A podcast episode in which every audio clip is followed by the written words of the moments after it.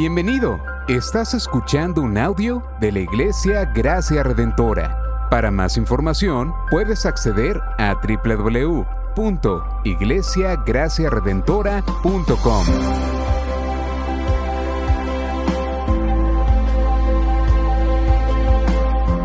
En la exposición de la palabra, el pastor Xavier Torrado.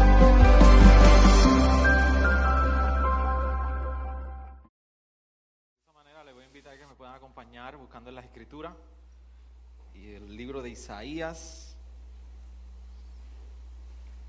Como bien hemos estado siguiendo en esta serie de Adviento y que de una vez continuaremos como parte de la serie para el 2021. En enero vamos a seguir con Isaías.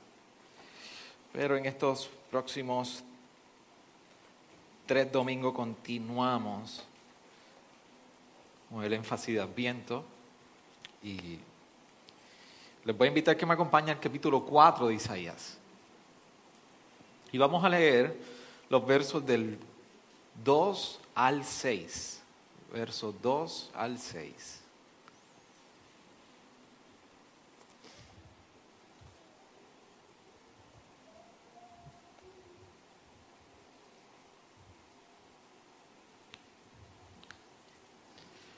Dice así la palabra del Señor.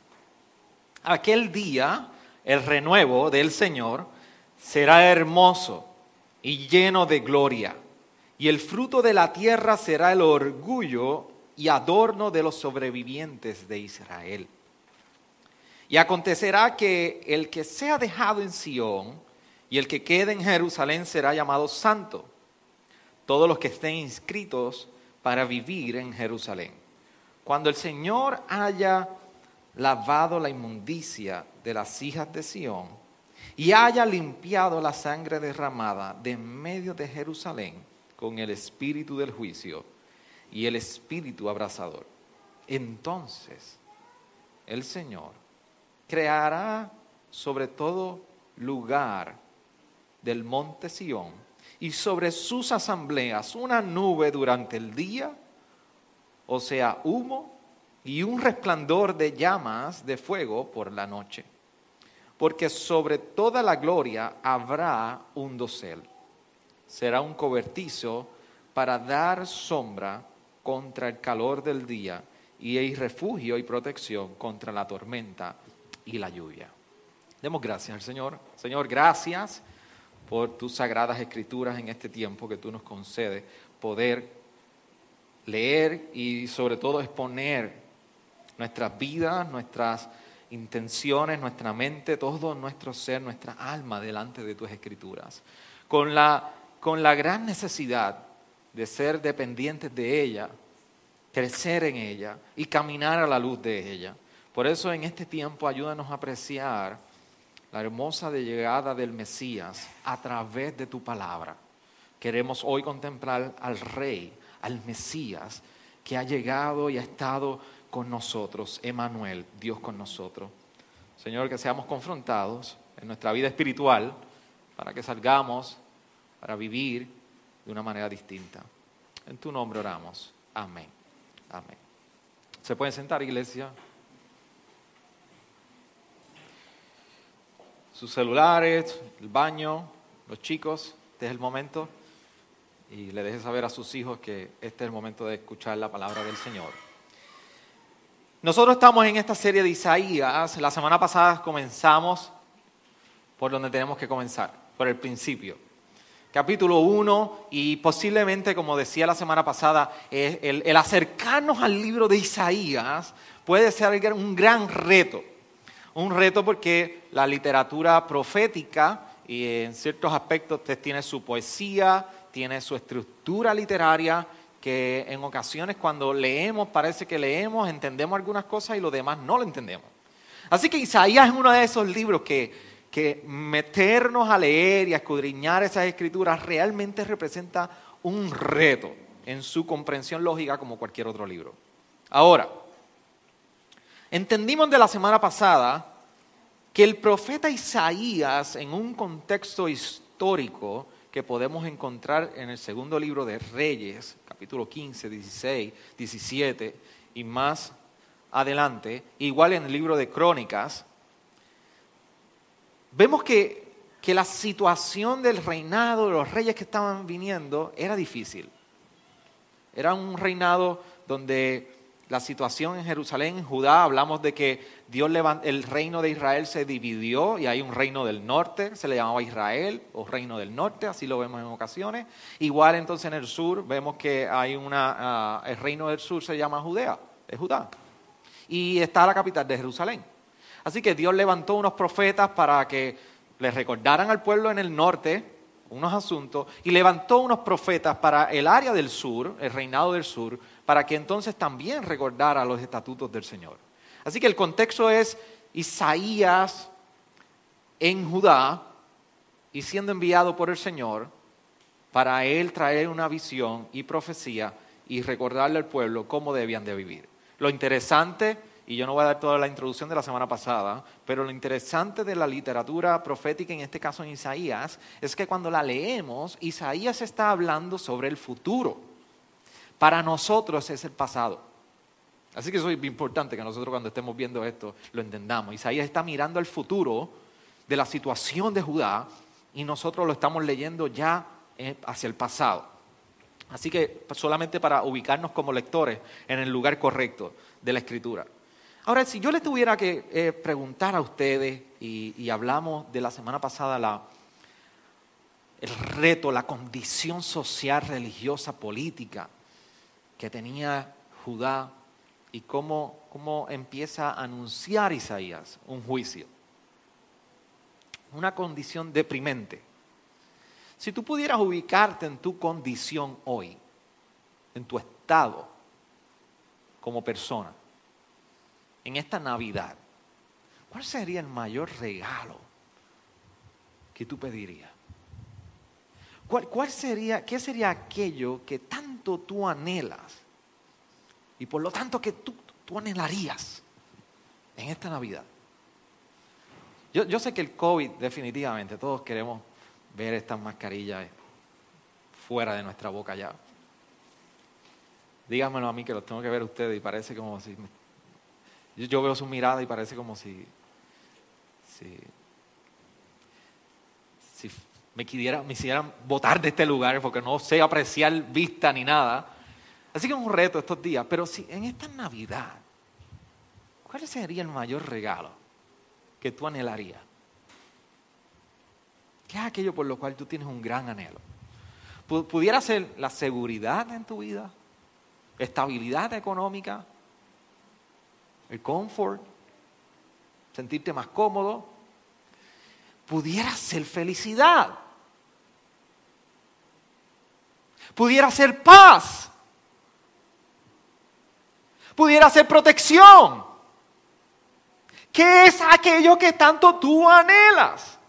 Y en una temporada como esta, llena de regalos, de expectativas, expectativas porque termina un año, es un tiempo donde celebramos con luces y celebramos los que ahora no podemos salir, pues ahora decoramos por dentro hasta donde podamos, hasta el baño, para ser recordados de Navidad.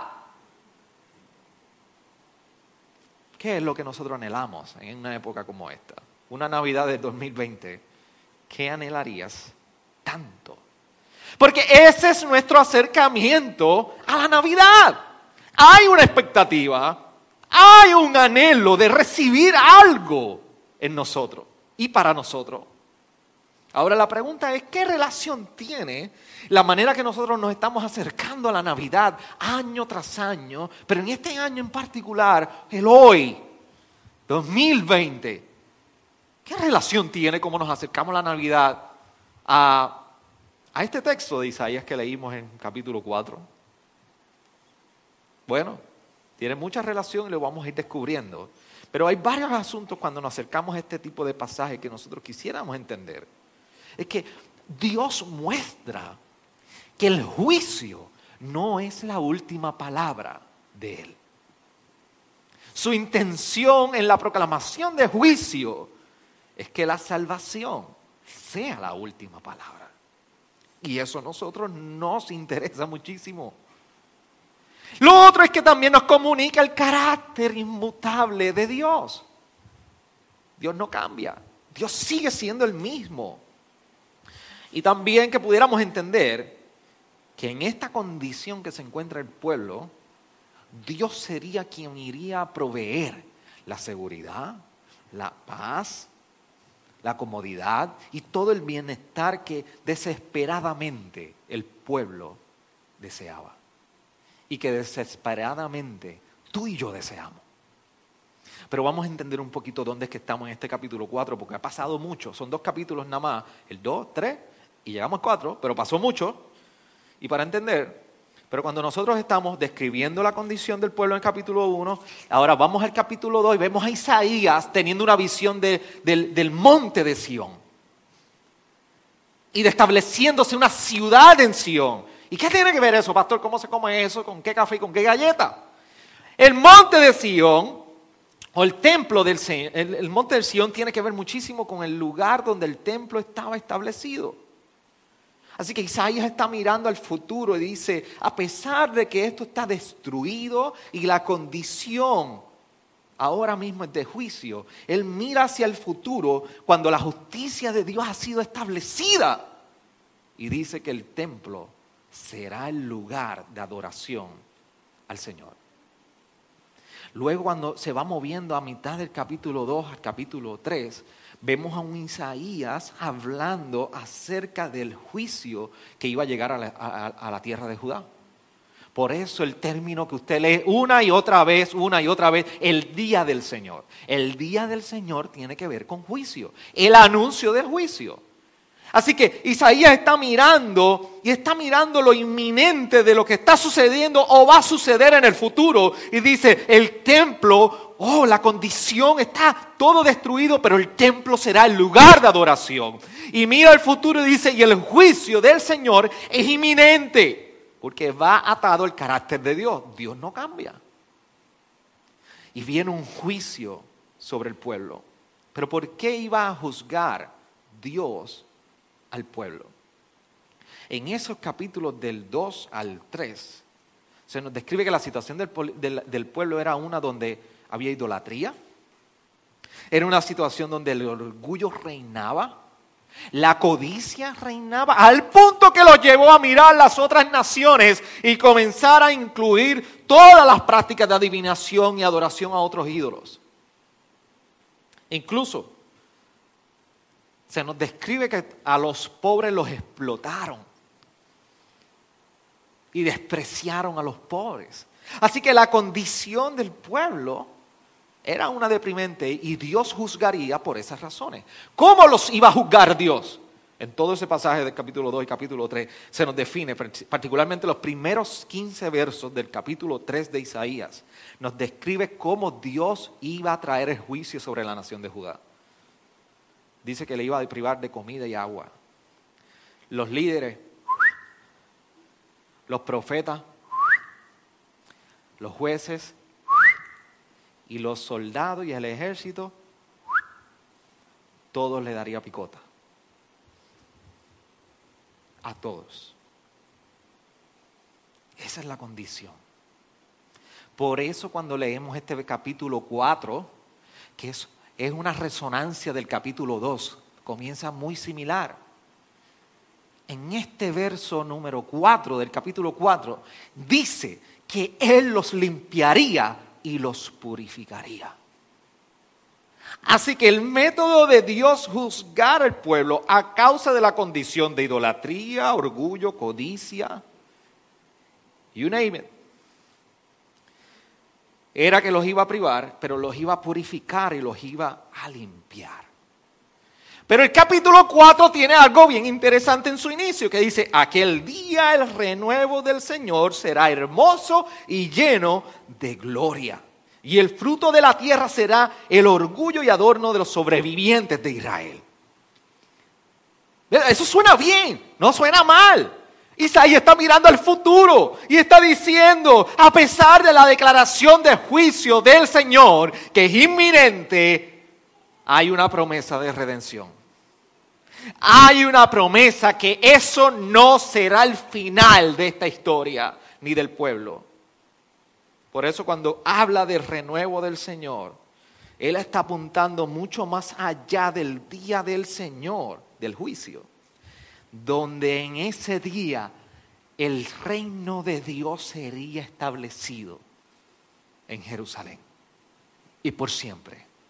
Así que cuando habla de renuevo, el renuevo en el Antiguo Testamento tiene prácticamente una implicación y va atado a la palabra Mesías, ese Salvador que se espera. Así que cada vez que vemos renuevo, hay una connotación de Mesías. Déjame explicarle algo, y si usted cabecea, se perdió el sermón en este punto. Dios en un principio, toda la historia de la redención, después de Génesis 3, Dios dio la promesa de redención y lo que se conoce como el protoevangelion, el primera, la primera declaración del evangelio, cuando allá en el huerto del Edén Dios está trayendo maldición sobre el hombre a causa de su pecado, pero la primera declaración del Evangelio es cuando Él hace la declaración a la mujer sobre su simiente y la simiente de la serpiente. Esa es la primera declaración del Evangelio, el primer anunciamiento de cómo la simiente de la mujer, que un día sería Cristo, vencería la simiente de la serpiente. Si usted vio la película de Passion, que yo hace poco la, hice referencia, una escena previamente en, ese momento de Getsemaní, simplemente una, escena ah, cinematográfica, no, no es que es fidedigna a la palabra, pero una escena genial es cuando ahí Jesús está orando y yo no sé si usted se recuerda, pero en un momento dado Jesús aplasta a la serpiente. Una escena espectacular para mostrar ese protoevangelio desde Génesis.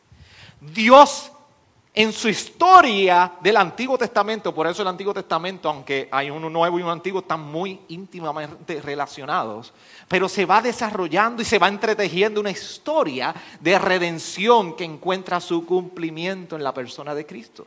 Así que ese tema o metanarrativa que recorre todas las historias de la Biblia, usted va leyendo historias individuales, individuales, individuales, pero, pero se va formando y va, y va creciendo toda una historia de redención, empieza a anunciarse el Mesías.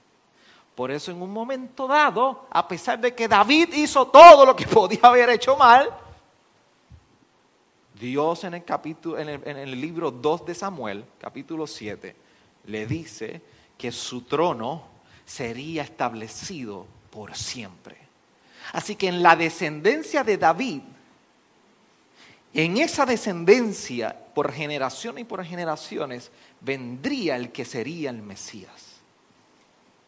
Así que todo momento hay una expectativa de que un Mesías, un Salvador llegaría. Recuerden, la gente está leyendo aquí, no está empezando, ni tampoco Isaías necesariamente está hablando directamente Jesús. Están esperando un Mesías. Y eso en el próximo sermón el pastor Israel va a tocar muchísimo sobre Isaías 9.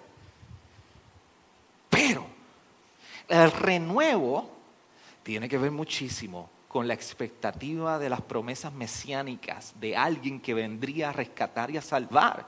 De hecho, Isaías, en el capítulo 11, versículo 1 de Isaías, hace alusión al renuevo como el renuevo de la casa de Isaí. ¿Quién fue el hijo de Isaí? David. Así que la expectativa de renuevo está hablando de alguien que vendría a traer esa redención en la situación del pueblo. Por eso cuando hablamos de un renuevo o la palabra renuevo, aquellos que les gusta la agricultura, que eh, eh, se, utiliza más el vástago o el tallo, y si usted coge una mata de plátano y la pica, ¿verdad que empieza como... Y algún, algún pino, un árbol, y usted la corta, comienza un retoño, le llaman. Yo creo que aquí lo más que usamos es retoño. Yo no soy agricultor, pero alguien que me haga así, porque las bocas no las veo. Retoño. Retollo, gracias, hablando. Un retollo. Me sonó, iba bien hasta que dije retollo, retoño, vástago, tallo, y comienza a salir. Que a pesar de que se ha cortado y no ha habido fruto, hay la esperanza de que algo nuevo está naciendo. Así que el término que usa aquí el profeta Isaías en su visión es, es similar. A pesar de la condición, algo nuevo ha de venir. Por eso dice que aquel día el renuevo del Señor será hermoso y lleno de gloria y el fruto de la tierra será el orgullo y adorno de los sobrevivientes de Israel. Porque Dios había determinado que a pesar de la declaración de juicio, que más adelante vamos a ir descubriendo más en el libro, fueron llevados a cautiverio, a Siria, invadió el norte y pensaban que no iba a pasar en el sur. ¿Y qué pasó? Se llevaron de nuevo también a los de Judá.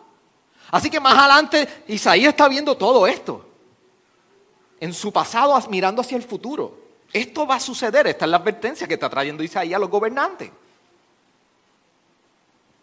Así que ahí en esa situación dice que habrá un remanente. Significa que Dios, a pesar de la situación, habrá un remanente que regresará del exilio y Dios guardará como parte del remanente. Por eso dice que regresarán a la tierra y entonces a pesar de que la tierra estaba en condiciones desastrosas, será fructífera. Así que estas son las tres maneras que nosotros podemos ver en este pasaje del capítulo 2, versículo 6. Capítulo 4, versículo 2 al 6. Tres maneras como vemos que esa salvación está llegando para Isaías en la visión. La primera es, la que le comenté, la tierra fructífera. Así que en el versículo 2, en la segunda parte del versículo, ve que la tierra será fructífera. Será el orgullo y adorno de los sobrevivientes de Israel. Recuerden que la promesa desde el éxodo de Dios sacar de Egipto al pueblo de Israel, es que le daría una tierra, la tierra de Canaán. Así que están 40 años y Moisés dirigiendo el pueblo y después entonces Josué los dirige a la tierra prometida. Que es Canaán, donde fluía la leche y la miel. Así que la expectativa de la tierra siempre estuvo en ellos. Así que imagínense haberlos arrancado de su tierra y en la visión que está teniendo Isaías, serían arrancados de esa tierra, pero hay una promesa, la redención. Lo, cómo se vería este futuro es uno donde vendrían a la tierra nuevamente. Dios no divorciaría la nación de su tierra permanentemente. Regresarían. No solamente eso, la segunda manera que vemos la redención o la promesa de redención a pesar del juicio es sobre la ciudad santa, Sión y Jerusalén. Sión y Jerusalén era el lugar apreciado por el pueblo del Señor. Por dos razones se le consideraba la ciudad santa. Una, era el lugar donde estaba el punto de adoración primariamente. Era donde el pueblo iba y se reunía con Dios y Dios se encontraba con su pueblo. Lo segundo que era el lugar donde Dios había designado a David para reinar sobre el pueblo. El rey reinaba desde Sión, Jerusalén, sobre todo el pueblo. Así que tenía un doble propósito. Lugar de encuentro con Dios y adoración y lugar de reinado y gobernanza sobre el pueblo de Israel.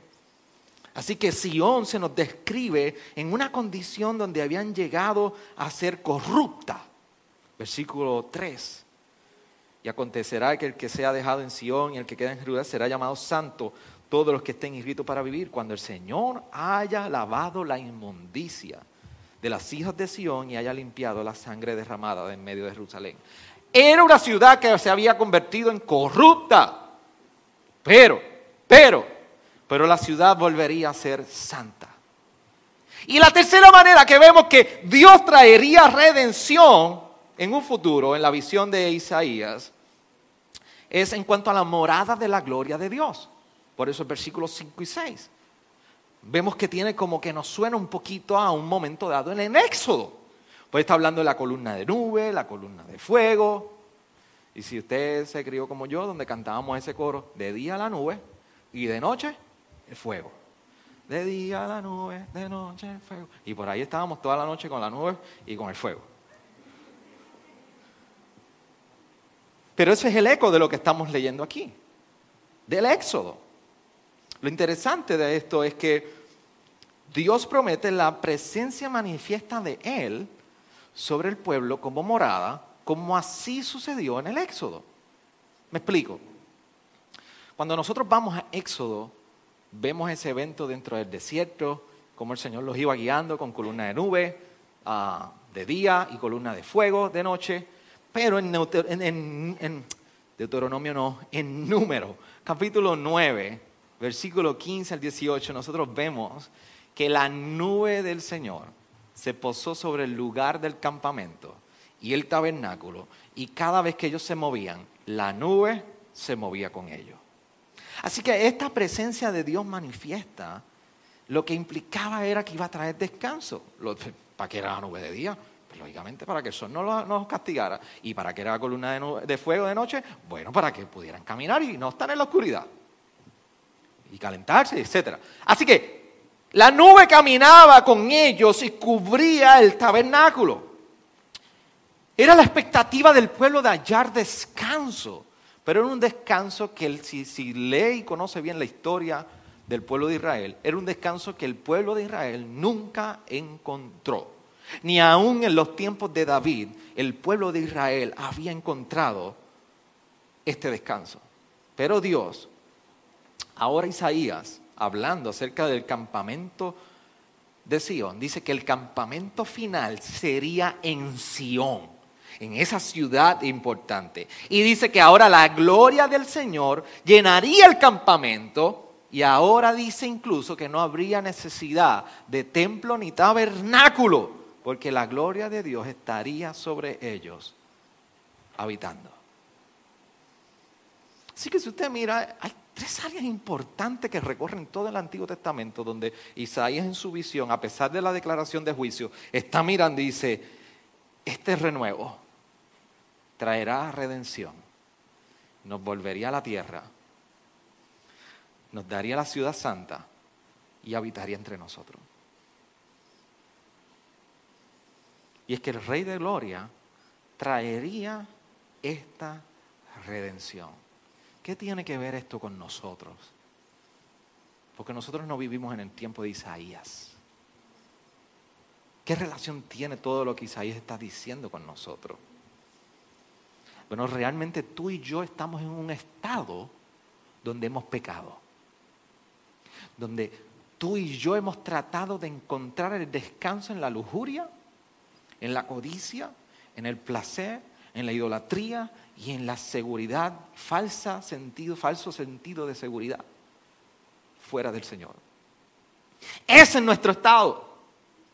Y por aquello que tú y yo hemos anhelado a causa del pecado, ahora sufrimos las consecuencias. Por eso en cada uno de nosotros hay un anhelo de encontrar un descanso en algún rincón de tu corazón, de tu mente, de tu vida, que te agobia por el pecado. Porque en algún punto tú has sufrido consecuencia de ese pecado.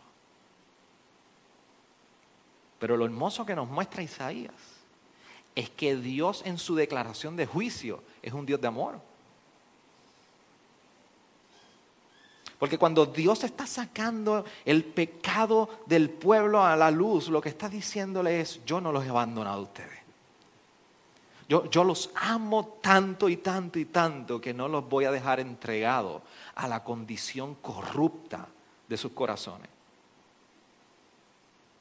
Nos ama tanto que ha de tomar nuestra vida y ha de llevarla al punto donde Él viene y habita en nosotros. Recuérdate esto. Dios nos ama tanto que va a meter su mano en cada uno de nosotros como lo hizo con el pueblo. Y nos va a llevar purificando, limpiando, purificando, limpiando y nos va a llevar al punto donde Él diga, puedo morar en ti.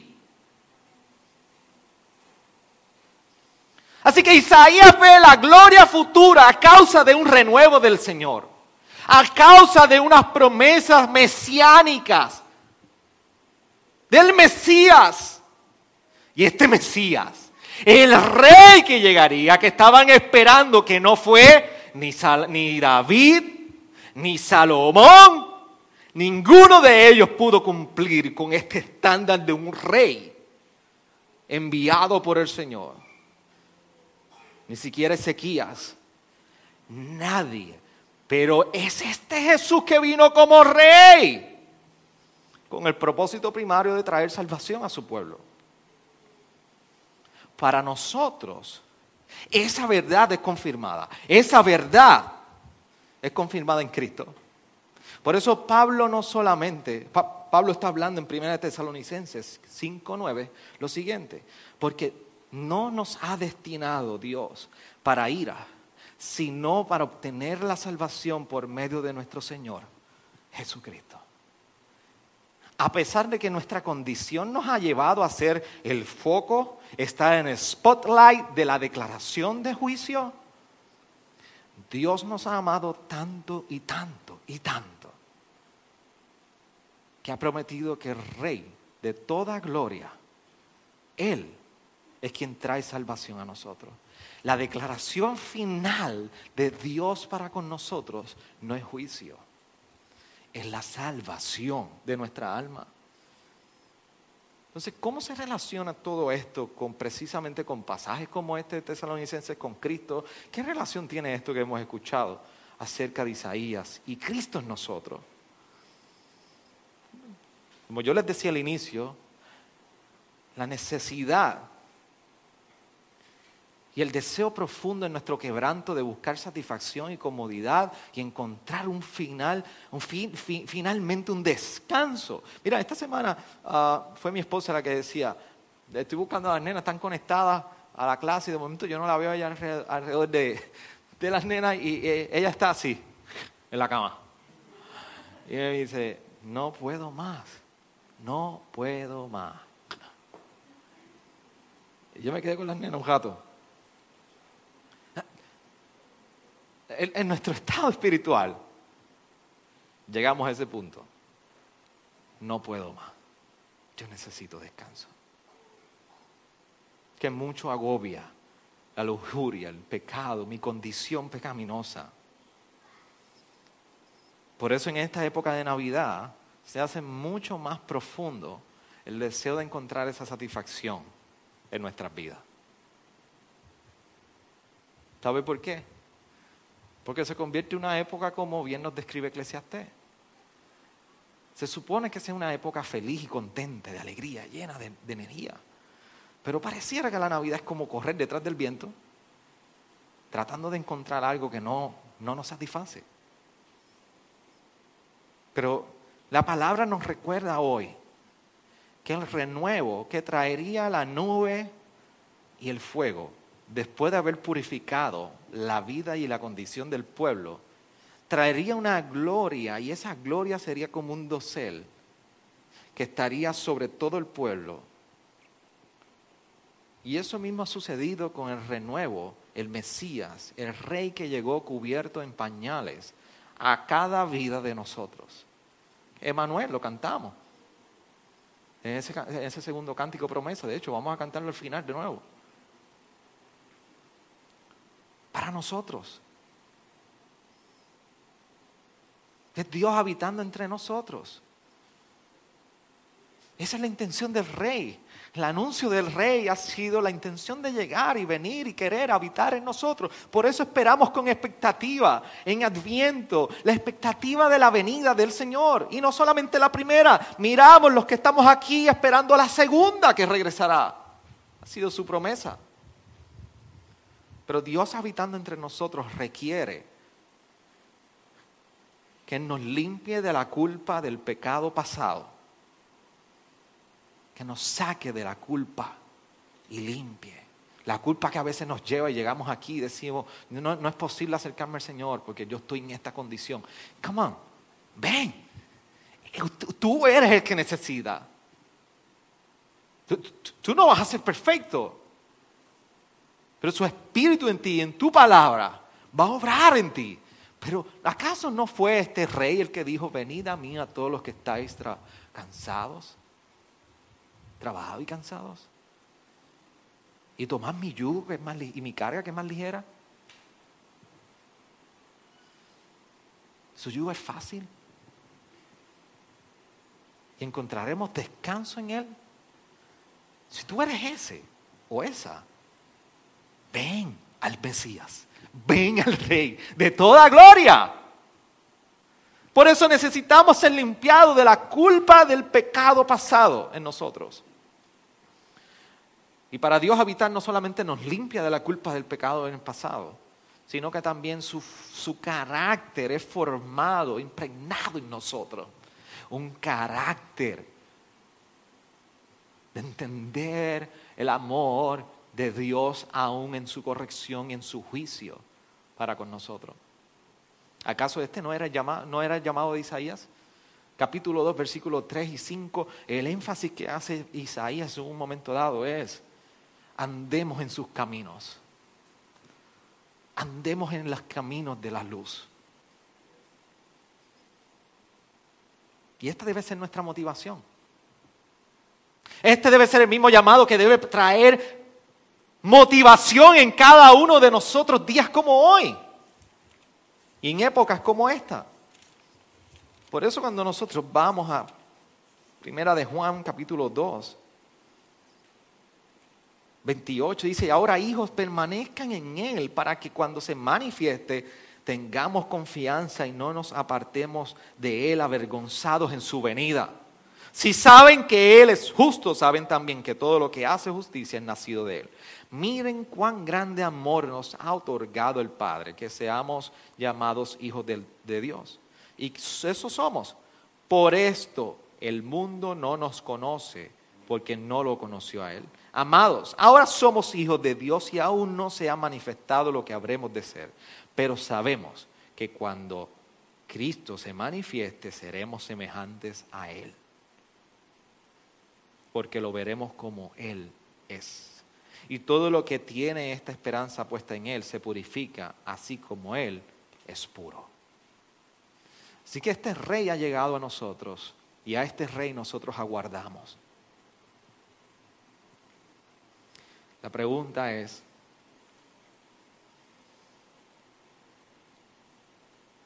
¿abrazaremos a este rey prometido?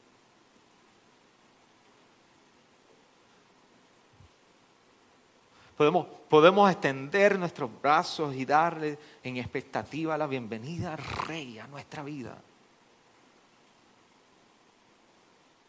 En esa misma expectativa de que este rey no solamente ha hablado para el hoy a nosotros, porque vino a redimirnos, a transformarnos, y esperamos a esa gloria donde Cristo será revelado, donde un día Apocalipsis 21 precisamente trae la promesa que una y otra vez viene a nosotros en la palabra. Descanso, no habrá llanto, no habrá lágrima. Ciudad santa, habitaremos en la Jerusalén del Señor por siempre y la morada del Señor en nosotros eternamente y para siempre, al punto que llevaremos en nuestras frentes el nombre del Cordero. Esa es la promesa que ha llegado para hoy a nosotros y que esperamos es su consumación en un futuro.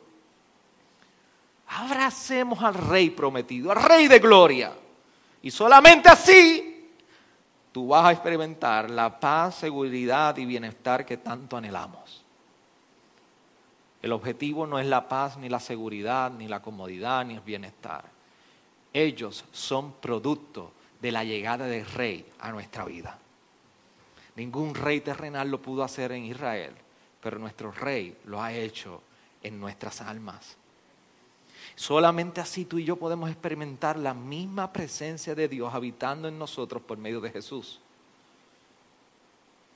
Por eso de esto se trata la época de Adviento, de la anticipación y espera con gran expectativa de que un rey llegará y cuya última palabra no será una de juicio, sino será la de salvación para nuestras almas. Eso es, esa es la invitación hoy a considerar en esta mañana, en este tiempo de Adviento. ¿Qué tal si inclinas tu rostro ahí donde estás? Gracias por sintonizarnos. Puedes encontrarnos en las diferentes plataformas de redes sociales, como también visitarnos a www.iglesiagraciaredentora.com.